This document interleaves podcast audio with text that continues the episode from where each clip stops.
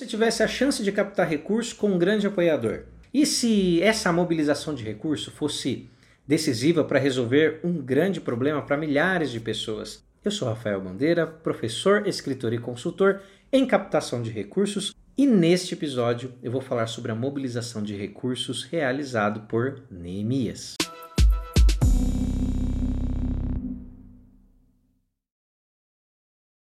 Não esqueça de também me seguir nas redes sociais como Facebook, Instagram e no Twitter.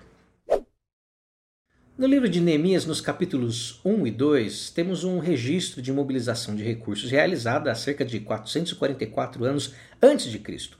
Sim, a captação de recursos já é realizada há muito tempo, apesar de pessoas pensarem que trata-se de algo restrito à nossa época. Neemias, que era um hebreu, servo de Deus e que estava na Pérsia, ele fica sabendo que o seu povo passava por um grande sofrimento e uma grande humilhação. Isso por conta de que os muros de Jerusalém foram derrubados e as suas portas foram queimadas.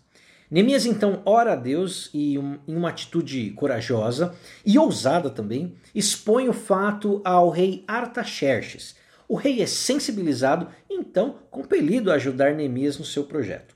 Sem dúvida, com a graça de Deus, a apresentação de captação de recursos de Neemias foi fantástica. Diante disso, é importante analisarmos alguns aspectos relacionados à mobilização de recursos nesse fato em específico registrado nas Escrituras. Primeiro, Neemias tinha profunda conexão com a causa para a qual mobilizava recursos. Não tem como captarmos recursos sem uma profunda identificação e ligação com a causa para a qual estamos mobilizando. Isso tem a ver com a paixão. E de acordo com Carmine Galo, autor do livro TED, Falar, Convencer e Emocionar, a paixão que eu tenho pelo tema com o qual eu estou lidando afeta diretamente a minha comunicação e, por consequência, pode contagiar o meu ouvinte podemos concluir que a relação entre o mobilizador e a causa estão intimamente ligadas e são decisivas na hora de obtermos êxito na captação. 2. Neemias estava preparado para captar recursos. Além da oração, fundamental elemento no processo da mobilização de recursos, Neemias também tinha feito a lição de casa.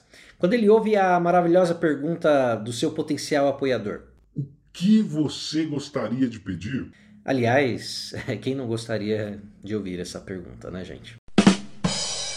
Neemias ele tem a resposta na ponta da língua e imediatamente começa a expor as diferentes necessidades que poderiam ser supridas pelo rei. Dessa forma, nós, quando formos realizar o nosso trabalho de captação de recursos, precisamos ter as informações bem claras, bem definidas, transparecendo segurança, excelência e confiabilidade aos nossos potenciais apoiadores. Mobilização de diferentes recursos. Bem, de acordo com o professor Merege, a captação de recursos é justamente a busca por uma organização não só de dinheiro, mas de materiais, pessoas e tempo. Em sua abordagem, Neemias ele teve sucesso em mobilizar diferentes recursos conforme o seu objetivo pretendido. Neemias conseguiu mobilizar recursos financeiros, humanos, materiais entre outros tipos de insumos necessários à realização do seu projeto. Igualmente, eu e você precisamos conhecer bem a finalidade para a qual estamos captando recursos, permitindo com que exploremos não apenas a mobilização de recursos financeiros, mas também bens, produtos, serviços e voluntariado. Eu espero que vocês tenham gostado de mais este episódio e até a próxima.